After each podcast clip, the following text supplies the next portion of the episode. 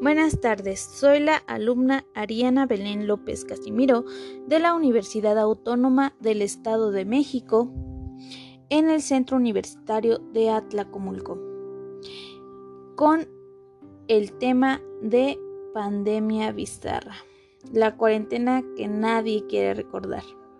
¿Qué veremos aquí? Pues para empezar hay que plantearnos qué pasó en México, qué problemas surgieron en esta nueva realidad mexicana. En el primer golpe de el COVID-19 se ven afectados tanto alumnos como trabajadores. Los trabajadores viene la crisis económica, el desempleo en México y la pobreza están a tope. ¿Por qué? ¿Qué pasa? Cuando empieza esto, empiezan a despedir a la gente. ¿Por qué? Porque las personas o las empresas, que, las personas que trabajan en estas empresas, eh, tienden a, a tener menos ventas. Entonces lo que hace es crear una crisis, una crisis financiera y en este caso una crisis por pandemia que ha, que ha afectado a miles de familias en México.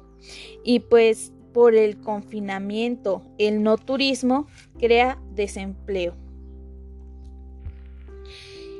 De igual manera, pues una de las consecuencias de este desempleo es la violencia, la delincuencia comienzan a aumentar, el escaso de nivel educativo, el poco desarrollo humano y la elevada mortalidad. ¿Qué pasa con estas personas?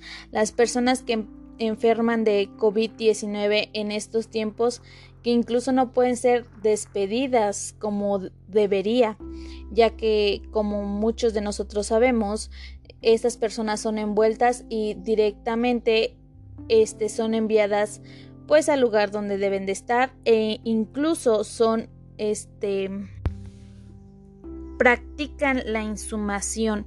Ya no nos podemos despedir de estos seres queridos.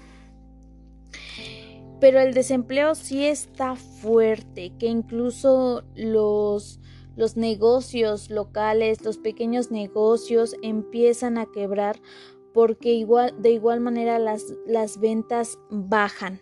La gente se encierra en un tiempo de cuarentena que en un principio iba a durar de 8 a 15 días y llevamos un año. ¿Y dónde cae esta realidad mexicana?